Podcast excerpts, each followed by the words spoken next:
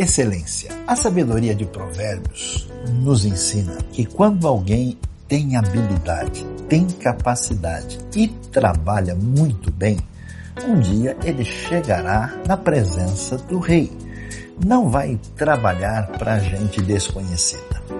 Nesse mundo atual tão complicado com tantas opções, a pergunta é que profissão escolher, que caminho seguir? Onde vou trabalhar? O que eu devo fazer?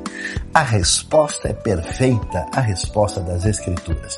Não importa muito bem o que você vai fazer, mas sim como você vai fazer. A atitude que temos com o trabalho, com o estudo, com a nossa vida, é uma atitude de dedicação e de adoração a Deus. Por isso, faça tudo com excelência, porque aí há muita sapiência.